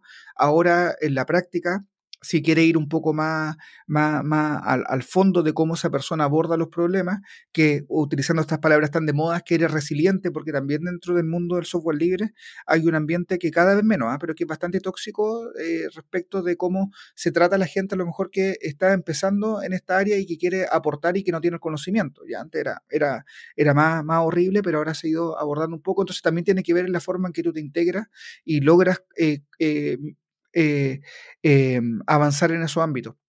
Entonces, yo creo que eh, obviamente siempre uno tiene algo que mostrar si tú tienes algo que mostrar, te da una ventaja competitiva, ¿no? Y no solamente en un proyecto software, a lo mejor dando charlas, lo que conversábamos anteriormente, escribiendo un blog, etcétera. Pero eh, tener un, eh, participar en un proyecto software libre, obviamente te muestra, eh, te da una tribuna que no te daría otro tipo de, de, instancias, ¿no? Como dar una charla o como lo que están haciendo casi todos los estudiantes de informática, y yo les recomiendo, obviamente, cuando le hago clases, es meter los trabajos que van haciendo en, durante la carrera en un GitHub o en un, en un Git, ¿cierto? Y que ese Git después lo vayan mejorando para tener un portafolio para mostrar. Pero el, participar directamente en un proyecto software libre por la complejidad que tiene y porque algo real, obviamente te da una, una ventaja completamente distinta que, otra, que, que alguien que nunca lo ha hecho. En la actualidad tenemos un gran boom con el tema de Machine Learning, la ciencia de datos, el aprendizaje profundo, todo ese tipo de conceptos que están dentro de la inteligencia artificial. Y me gustaría preguntarte en particular sobre el, análisis de datos y cómo, cuáles, serían, cuáles serían las habilidades que tendría que tener una persona que quiera dedicarse al análisis de datos comparándola, por ejemplo, con un informático tradicional, por ejemplo, un ingeniero informática. Eh, ¿Cuáles serían las habilidades que para alguien que quiera eh, profundizar en el aspecto de, los datos, de su analítica? Mm. Mira, yo aquí tengo una, una, una, idea que te la voy a dar eh, basada en mi experiencia, principalmente, y creo que bueno, por un lado, lo básico que son las habilidades, ¿cierto?, de matemáticas y computacionales. O sea, em, me refiero a, por ejemplo, a nivel descriptivo, poder tener la capacidad de describir los datos, ¿cierto?, a través de una estadística descriptiva y tal vez a lo mejor a través de una estadística inferencial poder inferir, ¿cierto?, con una, con una cierta probabilidad la ocurrencia o no de, de, algo que tú quieres probar, ¿cierto? Eso sería como lo básico, estadística 1, estadística 2 de, de, la universidad o del instituto donde haya estudiado. Y por otro lado, eh, poder eh, tomar esos análisis y poder llevarlo a la computadora en el lenguaje de programación que tú eh, escojas, ¿cierto? Yo ahora estoy teniendo un reenamoramiento con R, ¿ah? yo R lo tenía bastante abandonado. por, pero ahora la verdad le, di una vuelta y empecé a mirar cosas en R y me está gustando bastante cómo, cómo, aborda, más allá de la rapidez que tenga el lenguaje y todas estas cosas, que tienes todo a la mano. Y eso me encanta. Tú te instalas R, te instalas RStudio y el RStudio te dice si te falta un paquete, lo instala al tiro y puedes empezar a jugar con eso, pero bueno, eso es otro tema. Pero obviamente poder llevar esta, esta forma de análisis a la computadora, pero eso es lo básico, eso es lo que debería tener cualquier persona que hace análisis de datos, ¿cierto? La diferencia para mí está en lo que conversamos un rato atrás en estas habilidades blandas o soft skills que tanto lo llaman, que para mí son fundamentales dos. Primero las comunicacionales. Tú, si no eres capaz de comunicar un trabajo, eh, es súper difícil eh, poder posicionarte en esta área. ¿Por qué? Porque eso tiene dependencia con otra característica fundamental, que es el trabajo interdisciplinario. Ya, entonces, para mí, estas dos habilidades entendiendo que el otro ya está resuelto. ¿ah? Ya hicimos nuestro curso, manejamos estadística, manejamos eh, un lenguaje de programación de ciencia de datos, voy a necesitar en el ámbito comunicacional, sintetizar. ¿ya? Porque una de las dificultades que vamos a tener a la gente que nos gusta los datos es que nos encanta la complejidad. y la complejidad no es una buena consejera para tomar decisiones, porque si tú tienes muchas variables que tú estás modelando, son muchos parámetros que tienes que mover. Entonces, claro, tú vas moviendo esos parámetros y ahí tú tienes que definir, por ejemplo, eh, los objetivos y comunicarte muy bien con la persona que tiene la visión de negocio para poder definir muy bien los objetivos que son los fundamentales para tomar las decisiones. Y ahí, obviamente, tenés que comunicarte muy bien con esa otra persona, que es la que tiene la visión de negocio. Entonces, la comunicación y el trabajo interdisciplinario va a ser fundamental. En comunicación, sintetizar mostrar realmente lo relevante, es como, es muy similar a lo que hacemos en matemática. Cuando nosotros en matemática eh, eh, hacemos una demostración, lo más probable es que llenemos de, de, de, correcciones, ¿cierto? Nos demos mil vueltas, etc. Eh, eso el Wolfram, el creador de matemática, una charla muy buena que tiene, dice que nosotros hacemos una matemática llena de pelo que la, la, llenamos de, de, de, garabatos, de cosas, pero cuando la tenemos que mostrar, mostramos algo que es prístino, es, es, casi perfecto, la demostración, sin detalles, sin darte ninguna vuelta, porque estamos preocupados de mostrar lo relevante. Entonces, sintetizar, mostrar lo relevante a nivel eh, comunicacional y simplificar la complejidad.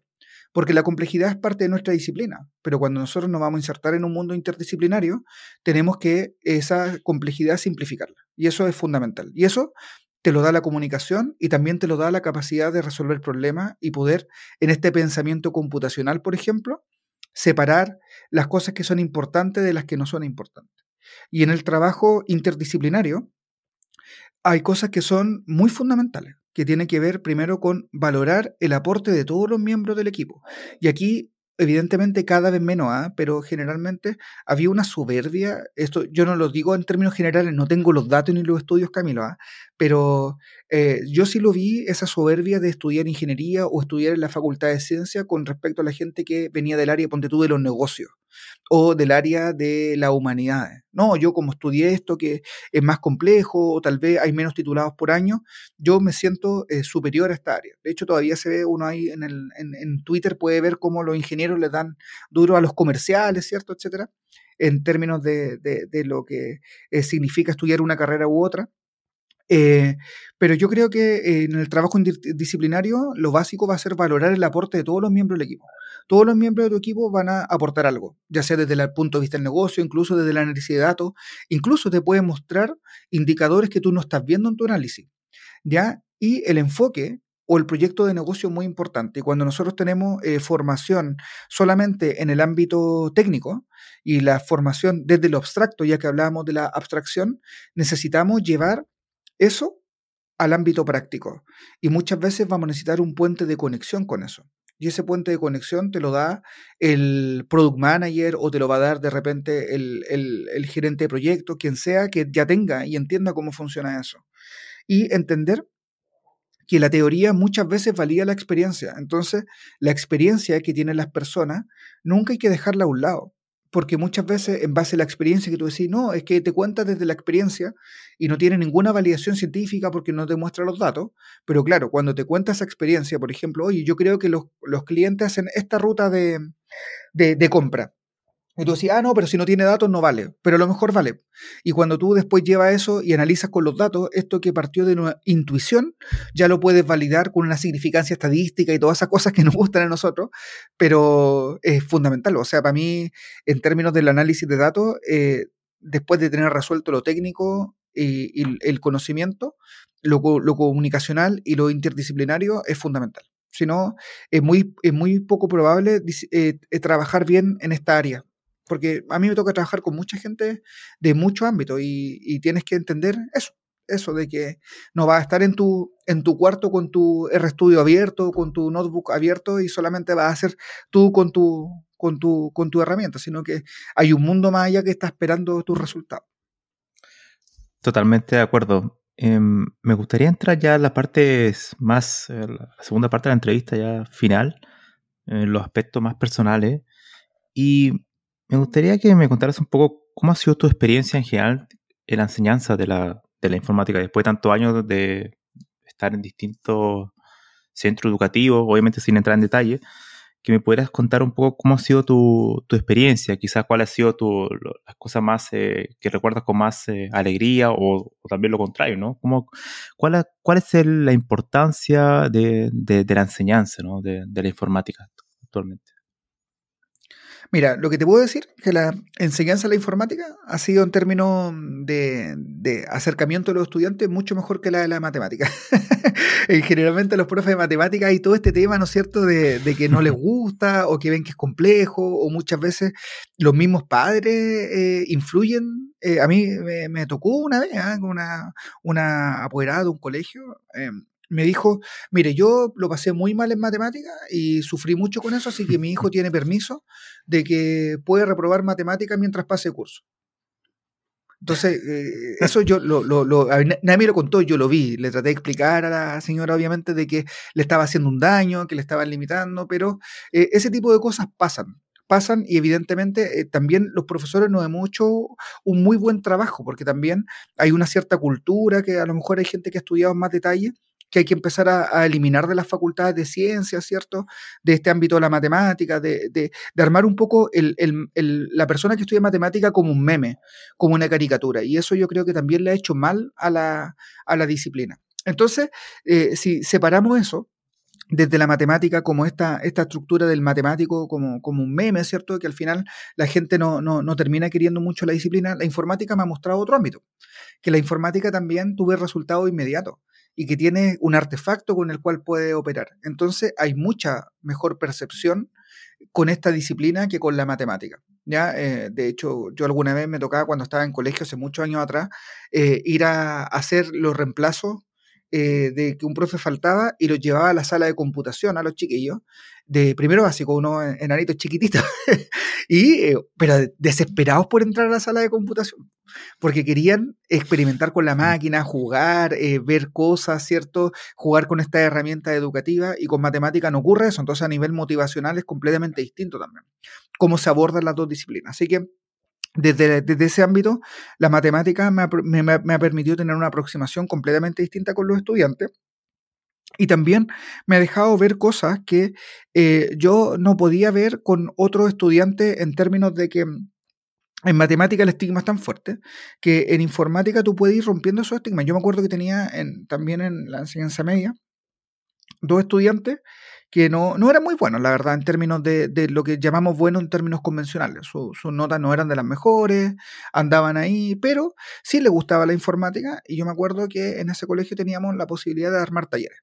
Y claro, y yo estaba muy metido con el tema del software libre, habían concursos de, de, de, uno que organizaba acá una universidad que se llama Diego Portal, hace muchos años atrás, que se llamaba el concurso anti-hacking, le decían algo así, que en realidad eh, está mal puesto el nombre, pero le llamaban el concurso anti-hacking, que era un concurso de, de, ciberseguridad.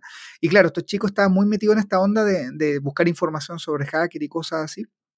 ¿Y qué pasó? Que con mi colega que eh, administramos la sala de computación, los tomamos e hicimos un taller, un taller justamente de redes, de sistemas operativos, y le mostramos cosas que no estaban en el currículum. Le mostramos, por ejemplo, lo que era una, una, una clave GPG, ¿cierto? Lo que, cómo funcionaba la criptografía, eh, herramientas como Nmap y todas estas cosas que son así a nivel, y los chiquillos de verdad que fascinados porque se le abrió un mundo que ellos no tenían a la mano y que la informática permitió abrir ese mundo. Y ahora, eh, bueno, yo ahí de repente conversan conmigo, esto estoy hablando del año 2005, Camilo, más o menos, para que te hagáis la idea, eh, estudiaron informática, les gustó, se dedican a eso, entonces se le abrió todo un mundo que, que no estaba ahí, porque la, la informática permitió abrirlo, ¿ya? Em, entonces, al final, eh, tiene que ver un poco con em, que las disciplinas están ahí y los profesores tenemos la, obligación de mostrarte las alternativas que tú tienes para desarrollarte después. Entonces, para mí la informática ha sido muy grata en ese ámbito porque con la matemática, la mayoría de las veces, eh, me, ocurre que la frustración eh, que hay con respecto a la asignatura, a veces descargada con el profe. Entonces, claro, tú ya eh, con el tiempo te empiezas a acostumbrar a eso, pero no debería ser la lógica. Y con, con informática no pasa. Aunque con matemática también he tenido muy buena experiencia. De hecho, tengo un chico que me pasó todo lo contrario, que estaba conmigo en el lectivo de matemática. Y, y claro, era, yo trabajaba en un colegio chiquitito, entonces ¿Qué pasó? Que los electivos para mí eran grupos de estudio. Y este, este chiquillo era muy bueno en, en su asignatura. De hecho, su ámbito era estudiar, eh, su proyecto era estudiar medicina. Pero ahora estoy hablando de, de alguien que tenía nota, nota eh, 6-7 promedio, una cosa así, de, de, su enseñanza media. Y que podía estudiar lo que él quisiera, digamos. Entonces, eh, para la gente que no está en Chile, 6-7 sería como un, equivalente de una escala de 0 a 100, como un 95%, una cosa así, ¿ya? En términos de, su, de, su, de sus calificaciones. Entonces, eh, claro, pues lo tomé yo en el lectivo y le empecé a estudiar cosas y claro, como era mi electivo, yo le empecé a mostrar cosas que a mí me gustaban. De hecho, le mostré cosas como los transfinitos, vimos cosas de geometría analítica, vimos cosas de, de algoritmos, vimos cosas, no sé, de, por ejemplo, de tomar estas eh, los teoremas y a lo mejor hacer una aproximación de Newton eh, y llevarla a la computadora y ver la convergencia. Y a este chiquillo le empezó a gustar la matemática. Y después me llega a cuarto medio y me dice, profe, ¿sabes que yo no quiero estudiar ahora medicina, quiero dedicarme a la matemática? Y la verdad, Camilo, yo me sentí súper incómodo, porque eh, yo sé que no, no, no, son las mismas posibilidades en términos laborales. y yo había sido un poco responsable de eso. Ahora lo bueno es que le fue bien, estudió ahí en la Chile, eh, terminó su ingeniería matemática y todo. Pero claro, uno como profe también está ahí y tiene esas posibilidades. Y como te digo, hay en esta carrera hay de dulce y a como se dice. Pero lo importante es que todas las disciplinas tienen algo que mostrarte. Eh, uno también, yo te soy súper sincero, estudia eh, muchas veces educación porque hay harto de que a ti te gusta mucho aprender también. Entonces la posibilidad de aprender cosas nuevas, de poder eh, desarrollarte en otro ámbito. Pero para mí la, enseñanza de la informática es súper agradable. Me encanta hacer clases de programación. Ahora estoy haciendo clases de programación web. Y, y, claro, hay frustración, no tanto como en matemática, pero es entretenido, es entretenido. A mí me gusta harto eso de estar explorando cosas, viendo tecnología y compartiendo con los estudiantes. Lo paso muy bien con eso. Con, con todo este tema que ocurrió con el COVID, eh, me gustaría preguntarte sobre el tema de la enseñanza online. ¿Cuáles crees que los beneficios o, o las desventajas, por así decirlo, con respecto a la enseñanza de la informática? Ahora con todo estos dos años que hemos estado ahí en, nuestras casas, ¿cómo ves ese, ese futuro quizá o ya presente de la enseñanza online? Mira, yo creo que vamos a retomar algunos elementos de, del principio de la conversación. Em, y nuevamente tiene que ver con los objetivos que tú, que tú andas buscando en el plano formativo. Porque al final eh, la, presencialidad o la virtualidad tiene que ver más con la forma que con el fondo. Entonces, entendiendo esto, tú vas a darte cuenta que en los dos ámbitos tiene ventajas y desventajas. De hecho, si tú miras, por ejemplo, eh, a un estudiante de pregrado eh, o un estudiante de posgrado, su expectativa y su objetivo son completamente distintos. Y lo mismo ocurre en educación superior con un estudiante de diurno con un estudiante de vespertino. Yo lo, lo, veo, lo veo a diario. De hecho, yo eh, trabajo más en vespertino ahora que en el, en el diurno, tal vez por un tema ya de generacional, ¿cierto? Que uno va viendo cómo se va, tal vez a medida que van pasando los años, ya no, no teniendo la misma conexión que tenía cuando uno era más joven en términos de, de, de, de expectativas, digamos, de lo que uno le puede ofrecer a los chiquillos en el diurno. Pero Dicho esto, tú, por ejemplo, ves un estudiante de diurno, que es su primera aproximación al ámbito eh, de educación terciaria, ¿cierto? Educación superior, y llega dispuesto a que le abran el mundo, a expandir eh, esta, esta, a vivir una experiencia completa, ya sea eh, en el ámbito académico, en el ámbito personal, de relación con sus compañeros, de actividades complementarias, deportivas, etc. Generalmente el estudiante vespertino ya viene con, una, con, un, con una experiencia previa, muchas veces ya dedicándose tal vez a la disciplina en la cual quiere formalizar su proceso de estudio. Entonces el estudiante vespertino, lo que me ha tocado ver a mí, viene más bien a cerrar un ciclo más que a vivir este proceso de experiencia. De hecho, si tú invitas a los estudiantes vespertinos muchas veces, hoy tenemos esta actividad en paralela, lo más probable es que por temas de pega familiares no vayan. Pega, bien digo, trabajo, ¿cierto? Eh, cuando digo pega, digo trabajo, que acá en Chile nosotros tenemos un, idioma bien particular para hablar algunas cosas. Entonces, em, a, lo que voy yo, eh, que cuando tú tienes esta posibilidad, va a tener em, distintas modalidades para poder enfrentar este proceso. Ahora, en la, en la, en la, presencialidad, obviamente, vamos a tener el día a día, vamos a poder vernos, va a tener esta cosa que es muy efectiva de poder sentarte al lado de la persona con el teclado y ver cómo va pensando, armar la estructura, poder escribir en la pizarra y tener esta cercanía. Pero la modalidad virtual sobre todo en informática, te ofrece muchas ventajas. Por ejemplo, poder trabajar con aprendizaje basado en proyectos, eh, que se puso tan de moda, ¿cierto? Donde hay incluso teorías educativas que podrían ayudar en esto, una que se llama el aula invertida o el flip classroom, que, se puso harto de moda, que consiste en que tú eh, pones todos estos conocimientos teóricos. Por ejemplo, nos estoy viendo ahora el tema de cómo conectarnos con una API. Ya, entonces tú le muestras en qué consiste una API, el, API REST, ¿cierto? Eh, los métodos, los lenguajes de programación, los métodos y todo eso lo ves en la parte teórica y después a lo mejor ellos llegan a la presencialidad a directamente trabajar en un proyecto donde ellos se van a conectar a una API y van a hacer mostrar en una vista eh, lo que obtienen desde esa API. Van a levantar el API key, van a conectarse, abrir su cuenta de desarrollador y eso lo permite hacer la virtualidad. Y evidentemente va a ser mucho más cómodo para un estudiante que su objetivo es formalizar su proceso, cerrar el proceso, estar en su casa, si tiene las condiciones, obviamente, eh, para hacerlo, con una buena computadora, una buena conexión a Internet. Si no las tiene, en mi punto de vista, la institución debería darle esas condiciones, ya sea en una sala de computación que tenga la institución donde el estudiante pueda ir a conectarse, ¿cierto? Y va a sacarle mejor provecho ahí. Y si tú miras en el ámbito de la informática, una de las habilidades que nosotros necesitamos desarrollar es el trabajo en remoto. Yo trabajo también con gente que está en España eh, y evidentemente nosotros ahora tenemos seis horas de, de diferencia, ¿cierto?, entre Chile y España. Estamos comunicándonos en una plataforma online y esas competencias son fundamentales para la disciplina. Entonces, no las podemos pasar por alto. ¿Ya? Entonces, eh, yo creo que eh, vamos a tener nuevamente, insisto, yendo al punto anterior, que la forma va a depender de los objetivos que queramos conseguir. Y en la modalidad virtual también vamos a tener muchas ventajas que de repente no las vemos, ya que estamos hablando del ámbito del análisis de datos. Las plataformas, los LMS que se llaman, tienen todo el ámbito de que te dan mucho datos. Entonces podemos aplicar lo que se llama el Learning Analytics. Y yo podría ver cómo el Camilo ha desarrollado sus actividades desde que entró a estudiar hasta que está saliendo, donde tiene ciertas dificultades a través de la inteligencia artificial, ¿cierto?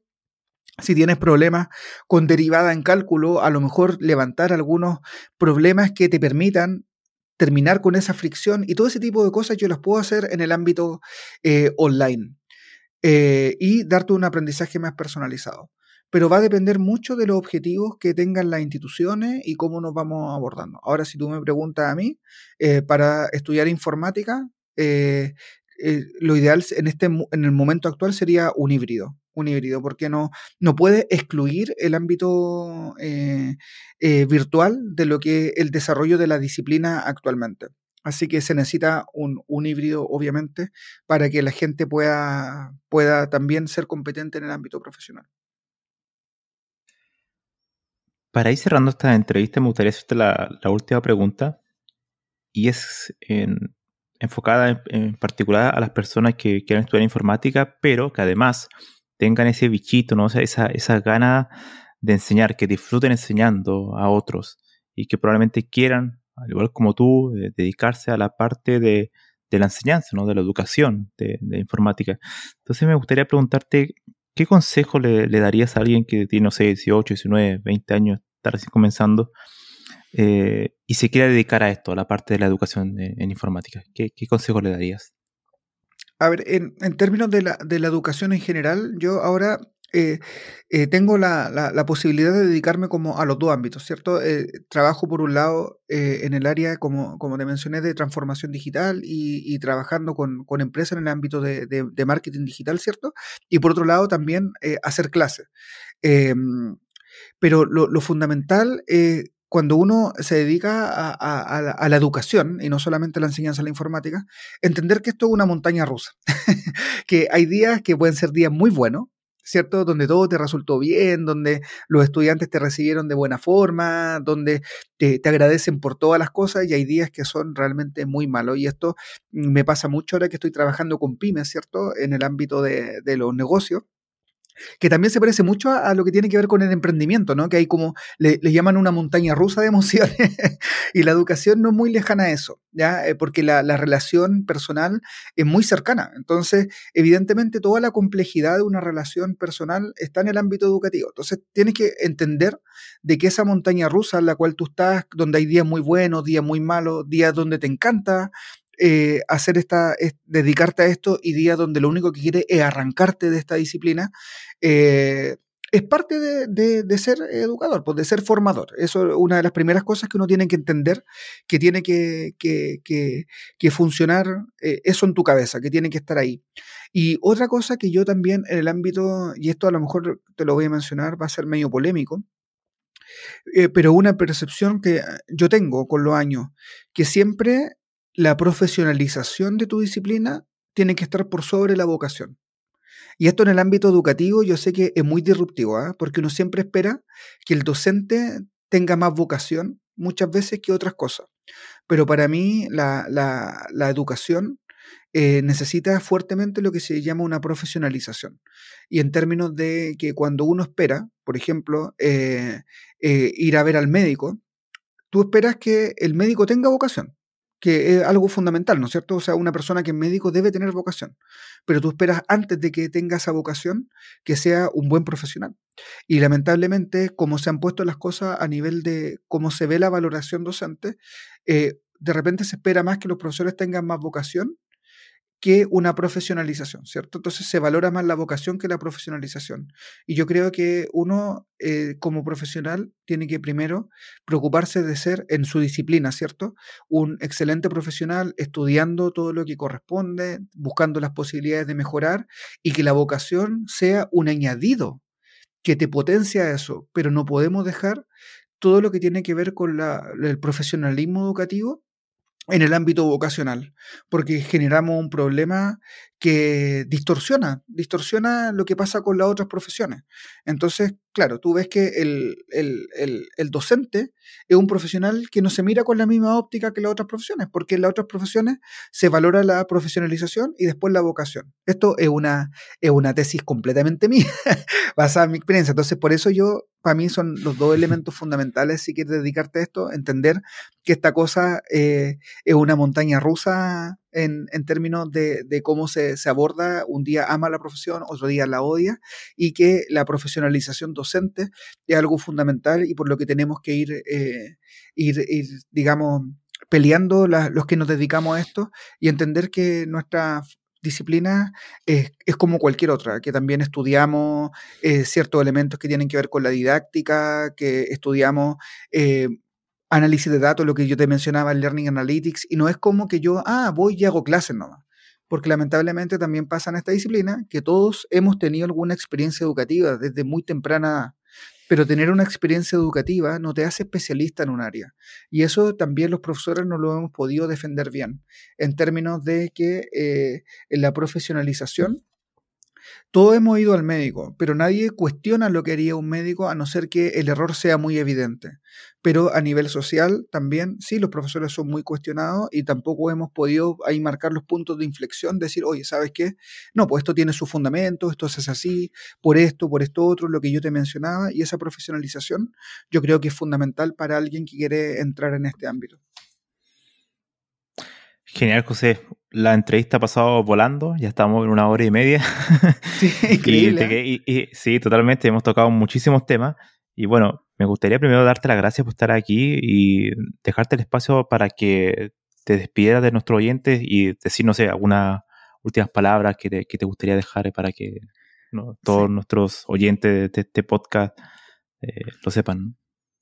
Sí, mira, yo, eh, Camilo, bueno, junto también eh, darte las gracias a ti por, por el espacio, ¿cierto? Yo, eh, aunque no, no, eh, no, no, te lo había mencionado anteriormente, yo admiro mucho tu trabajo en términos, en términos profesionales, ¿ah? o sea, eh, eh, tú ya tienes dos libros escritos, ¿cierto? Tu, tu, grupo de, de, de Quora es de, de, mucha calidad, ¿cierto? Entonces, para mí, primero es un privilegio estar acá en este, en este podcast, sé que te escucha bastante gente.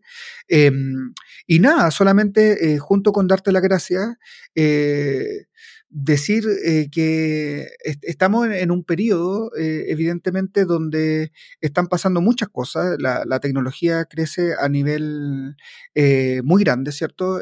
estamos teniendo cambios de paradigmas que son muy importantes y que nosotros en el área de la informática y de lo que hablábamos hace un rato atrás, creo que todos tenemos que aportar desde, nuestro, desde nuestra disciplina. Entonces, también mirar las cosas con, con un poco, de repente, un poco más de, optimismo, ¿cierto? Eh, uno de repente se mete en este círculo de las redes sociales, de todo este mundo donde todo es negativo y todo va mal, pero también hay cosas que uno podría mirar con, con, un, con un, ámbito. Yo trato al menos de, de, mirarlo, de mirarlo así.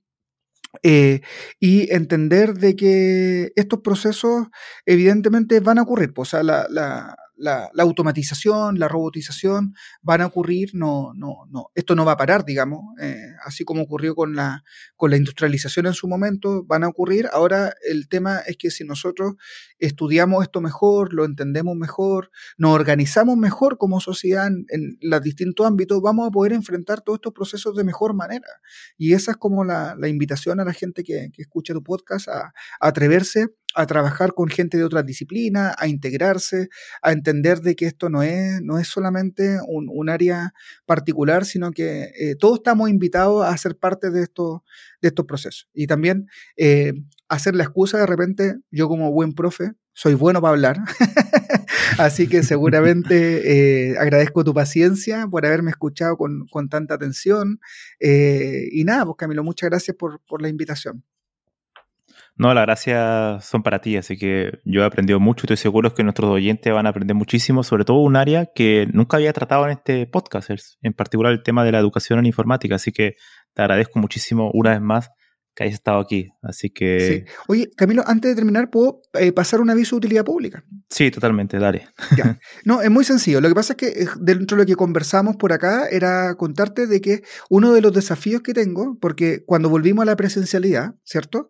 Eh, es increíble, pero todo volvió a ser presencial.